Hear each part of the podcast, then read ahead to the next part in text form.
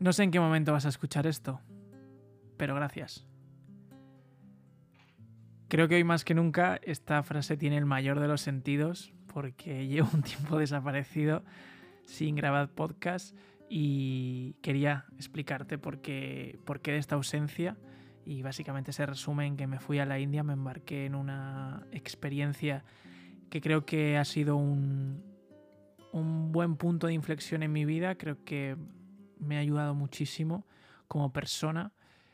Más allá del viaje, que, ha sido maravilloso y creo que contar un viaje es algo muy bonito, tanto para el que lo explica como para el que lo escucha, pero quiero hablarte un poco más allá del viaje, quiero hablarte de la experiencia, quiero hablarte del aprendizaje, quiero hablarte de las sensaciones y de las emociones que, he tenido en el transcurso de esta experiencia y bueno, vamos a empezar vuelve hablándole a la luna.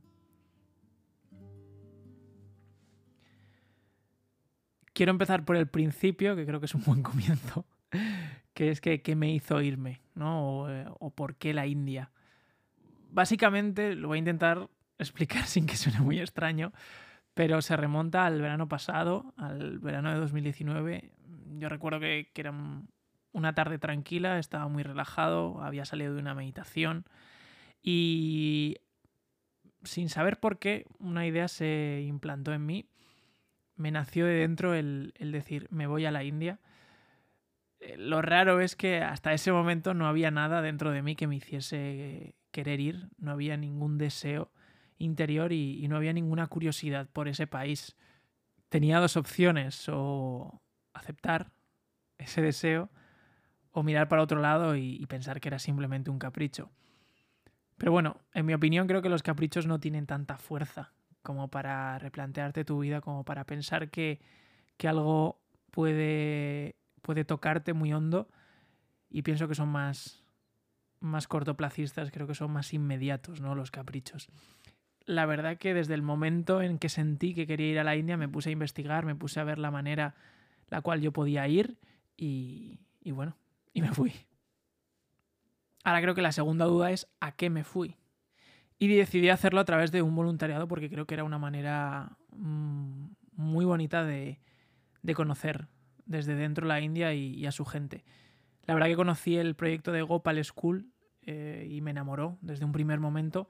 Era un, pequeño cole o, más bien un descampado con unos pequeños recursos de mesas, sillas y pizarras en un barrio muy marginal de Jaipur, eh, una de las tres ciudades más importantes de la India.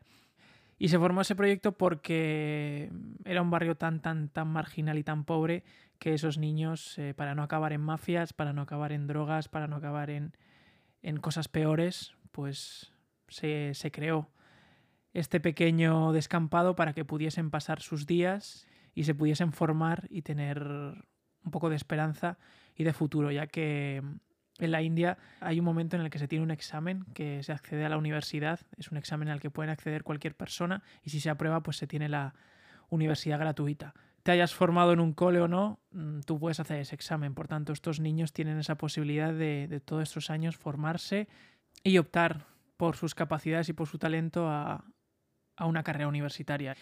Ahí estuve mes y medio y luego me embarqué en la segunda experiencia que fue irme a Rishikesh, que es un pueblo que está al norte de la India, pegado con, Nepal, y es el pueblo donde nació el yoga. Y bueno, llevo un tiempo practicando yoga y meditación y era, era algo que me apetecía muchísimo conocer desde, desde la raíz, conocer desde verdaderos maestros la filosofía yógica.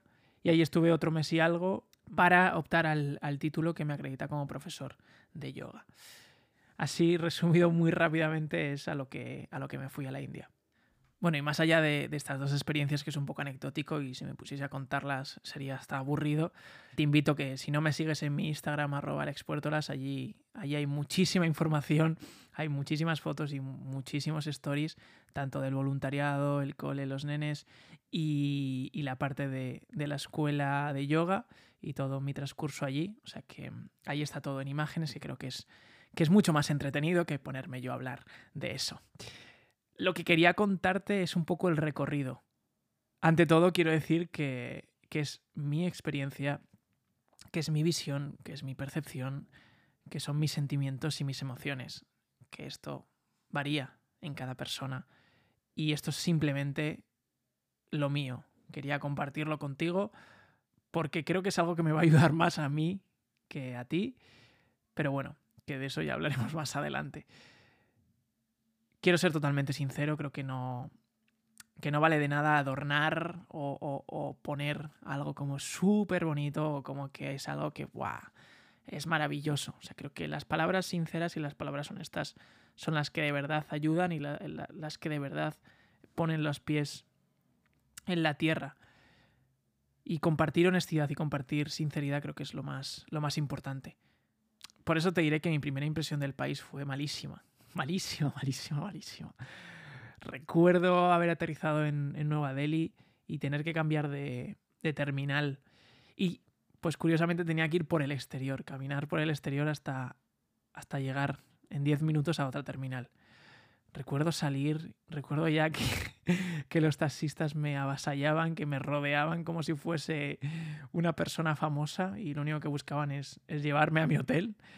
Eh, recuerdo tener que decirles que por favor que no, que yo iba a otra terminal. Eh, recuerdo todo, toda esa niebla que me recordaba a cuando estuve en, en Londres, pero no era niebla, era, era contaminación. Recuerdo que me costaba respirar, que, que estaba un poco agobiado, que, mm, que, era como todo nuevo para mí y eso pues me, me abrumaba muchísimo. Y, recuerdo ver pues, pues miradas ajenas, eh, caras desconocidas. Notaba ¿no? que estaba en un ambiente diferente, en una cultura diferente y, y, seguramente en, en, unas mentes y en unos cuerpos y en unas almas que no me, que no me comprendían. Todo esto lo digo porque, porque es lo que yo sentí. Luego ya aprendí otras cosas, pero es lo que sentí en el primer momento porque fui con mentalidad europea, fui con mi mentalidad occidental. Y, no digo que sea un error, pero es algo que hay que quitarse cuanto antes si de verdad se quiere disfrutar de un país como la India. Luego recuerdo llegar a Jaipur, a, a mi casa con, con, la familia india, que viví con una familia india. Y por suerte, por desgracia, las primeras dos semanas no venían más voluntarios, entonces estuve yo solo. Te confieso que durante toda la primera semana y media yo tenía un deseo extremo de irme. Cada día que pasaba era era como que me alejaba un poco más de la luz y, me adentraba mucho más en, un pozo, ¿no? Fue un choque cultural enorme, una ofetada en la cara bien dada. Para mí era todo extraño, era todo diferente y, y me causaba pavor, ¿no? Y desconfianza. Pero como digo, era por mi mentalidad. Hubo un día ya que no, que no pude más, eh, bueno, lloraba cada noche, cada día que iba al cole me rompía un poco más el alma por, por todas las situaciones que me tocaron vivir allí y, por que no comprendía ¿no? Cómo, el, cómo el ser humano dejaba que otros seres humanos viviesen en esas condiciones o tuviesen esas oportunidades. Y también por ver que esa gente con esas poquísimas oportunidades tenía un brillo en los ojos mayor que el mío, o mayor que la gente que había conocido, con muchísimo, muchísimo más que ellos no comprendía cómo podían ver la vida de esa manera o cómo eran capaces de ser tan valientes o, o ser tan fuertes, ¿no? Entonces me replanteaba todo. Me replanteaba mi culpa, me replanteaba mi modo de vivir, me replanteaba mi visión de, de la vida. Y, y, como digo, era, era, era algo natural el hecho de cavar mucho más profundo mi pozo y ver cada vez más lejos la luz yo pensaba que era porque, porque eso me estaba superando, pero no, era, era mi ser que, que estaba, que estaba profundizando mucho más en, en sentimientos propios. La familia evidentemente me lo notaba y un día el padre me cogió, hablé con él bastante porque tenía muchísima confianza y era una persona que de verdad admiro. Y me dijo, dale espacio a la vida. Es curioso porque esa misma frase me la repitieron un mes después el maestro con el que fui a aprender yoga, Surrinder, y me volvió a decir la misma frase de dale espacio a la vida, con una pregunta que me hizo, que fue ¿cuánto espacio necesitas para aparcar? Yo me quedé en plan, bueno, no he tenido coche en mi vida, pero sé perfectamente que se necesita espacio para aparcar. Pero cuánto ya dudaba un poco. La respuesta era muy sencilla. Si no lo has pensado, necesitas un poco más de espacio que tu propio coche para aparcar. Pues o con la frase directa o con la metáfora del coche, que el coche somos cada uno de nosotros y, y la vida es, es ese espacio para aparcar. Pues cuánto necesitas, pues un poco más que tu coche. Por tanto, ¿qué necesitas darle espacio a la vida? Creo que es el mayor aprendizaje que me he llevado de la India, que las cosas no tienen por qué ser ya, no tienen por qué ser inmediatas. Eso es algo que ya sabía. Pero claro, ponerme una experiencia en la cual yo pensaba que desde el minuto uno iba a ser enriquecedora, desde el minuto uno iba a ser vibrante, iba a ser emocionante, iba a ser bonita, encontrarme con una realidad muchísimo más cruda de la que yo pensaba y pensar que aún así iba a disfrutar y iba a sentir cosas bonitas, eh, no, tenía que darle tiempo. Tenía que darle tiempo a mi ser, tenía que darle tiempo a la vida y tenía que darle tiempo a la experiencia. Y eso hice. Pero no solo sirve el darle tiempo. Tienes que respetar y tienes que confiar, tanto en ti como en lo que te rodea. Y si no, no vas a conocer la esencia de la India y si no, no vas, no vas a conocer la esencia de tu propia ciudad o de tus propias personas que tienes a tu alrededor. Y eso hice. Di espacio, respeté y confié. Y, y no me preguntes por qué, pero me enamoré de la India. Te lo estoy diciendo la misma persona que hace dos minutos te estaba diciendo que la primera semana y media cada noche me quería ir. Es más, hablaba con Mayra, que era la, la corresponsal de la ONG que me llevaba, y, y, ella me decía, cuando me lo digas te cojo un vuelo de vuelta. Y esperé, le di tiempo, y, pasada esa semana y media, cada segundo, cada segundo que pasé en la India lo disfruté. O sea, cada segundo en el cole lo disfrutaba como si, como si fuese el último. Y cuando, cuando de verdad llegó ese último, ese último segundo en el cole, se me, se me terminó de partir el alma ya del todo fui pensando que iba a ser el superhéroe, ¿no? Cuando, cuando nos embarcamos en proyectos de ONGs o de ayudas a los demás, nos ponemos como en, esa, en, en, ese peldaño, o al menos yo me puse en ese peldaño de superioridad o en ese peldaño de, bueno, soy el que viene a ayudar. Pero nada más lejos de la realidad, los que me ayudaron fueron ellos a mí, y uno sin quererlo y dos sin saberlo. Lo he repetido más de una vez, creo que en este podcast, y es que el ejemplo es el que cambia el mundo. Y vivir esos tres meses rodeado de, de todas las personas que conocí en la India, tanto niños como adolescentes, como adultos, ver el modo que tienen de vivir, ver el modo que tienen de, de tratarse los unos a los otros, ver el modo que tienen de valorar o de enfrentarse a los desafíos que, que les deparan cada día, aprendí, aprendí muchísimo.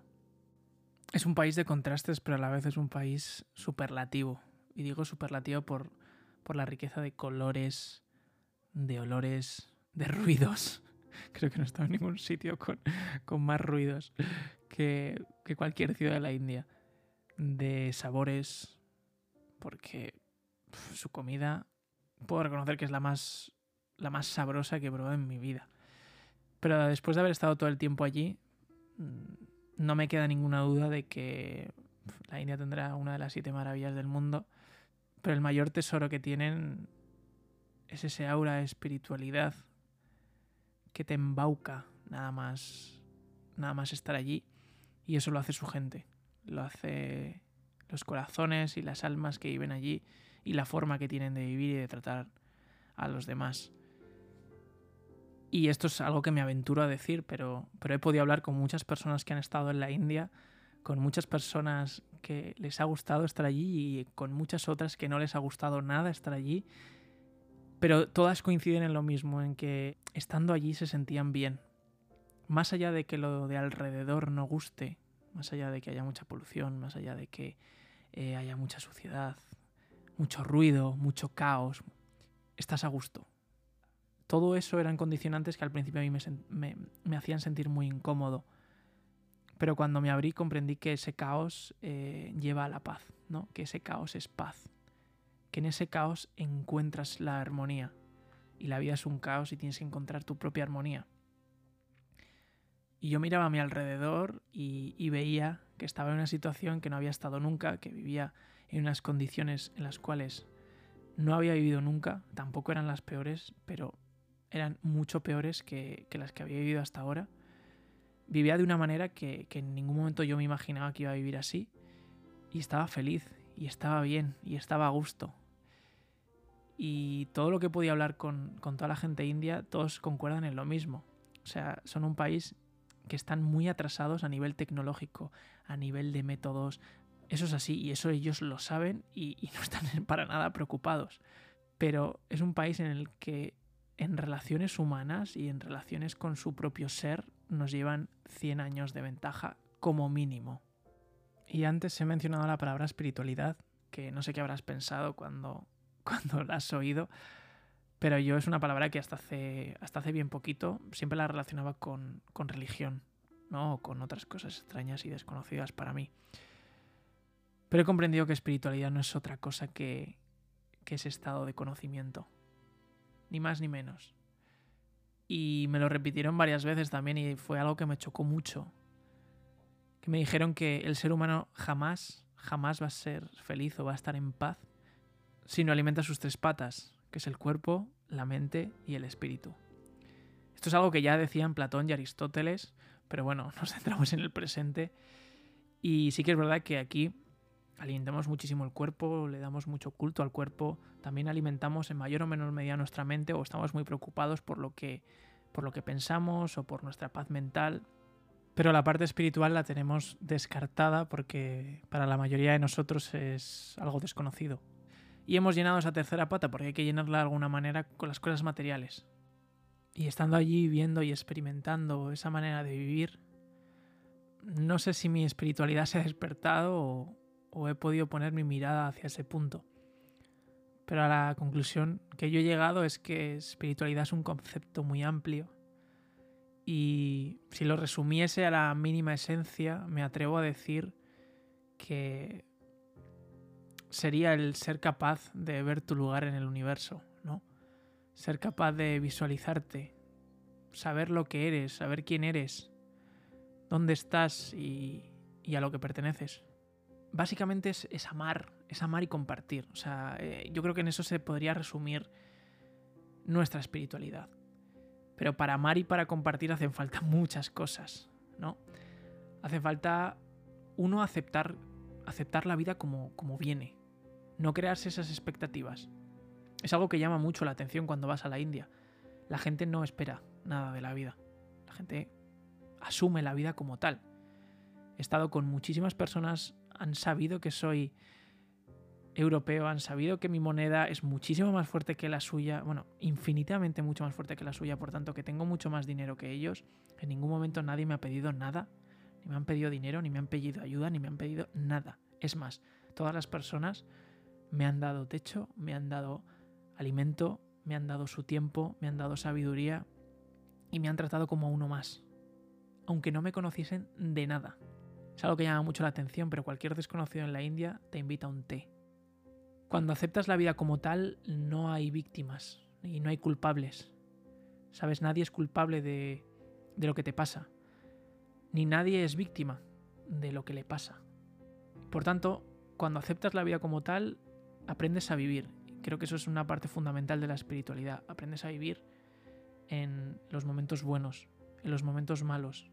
Aprendes a vivir en el amor, aprendes a vivir en el dolor, aprendes a vivir en esos momentos de luz, en esos momentos de oscuridad y el silencio. Aprender a vivir con ese silencio.